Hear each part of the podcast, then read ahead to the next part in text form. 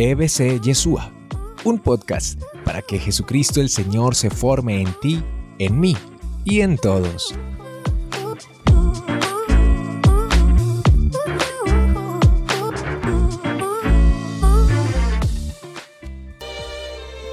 Cuarenta, cuaresma.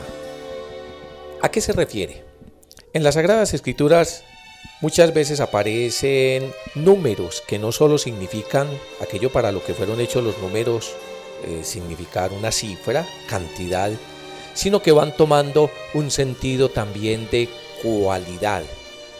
Ese es el caso del 40. 40 días y noches en los cuales llovió para el diluvio. 40 años del pueblo de Israel atravesando en su peregrinar desde la tierra de esclavitud en Egipto hasta la tierra prometida. 40 días que estuvo ayunando Moisés para recibir las tablas de la ley.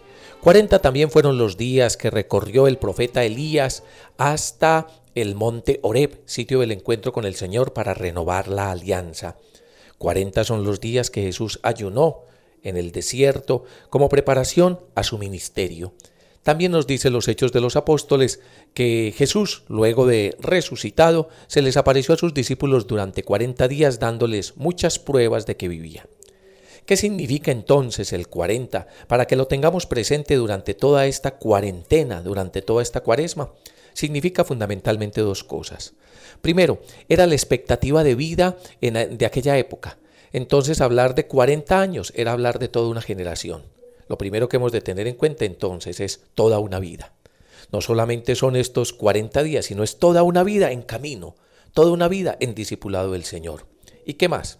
40 significa el tiempo necesario para que llegue a su plenitud una revelación. Tal cual. El tiempo necesario, lo que hay que recorrer para que llegue a su plenitud una revelación. Por ejemplo, cuando nos dice que durante 40 días se les apareció Jesús a sus discípulos dándoles muchas pruebas de que vivía. Es lo necesario para que los discípulos quedaran totalmente convencidos de la presencia del Señor resucitado. Ahora, ¿de qué se tratará entonces esta cuaresma? Es el tiempo necesario que tenemos que recorrer para llegar hasta la Pascua. Es este camino de la vida. Es ponernos en camino Ah, continuamente dicen las escrituras que creyeron en la palabra del Señor y se pusieron en camino. Que los discípulos ante el llamado del Señor lo dejaron todo y se fueron tras él. Estar en cuaresma, vivir cuaresma, es estar dispuesto a caminar, a salir de nuestra comodidad, de nuestra rutina, para ir en pos, como discípulos de Jesús, hacia la Pascua.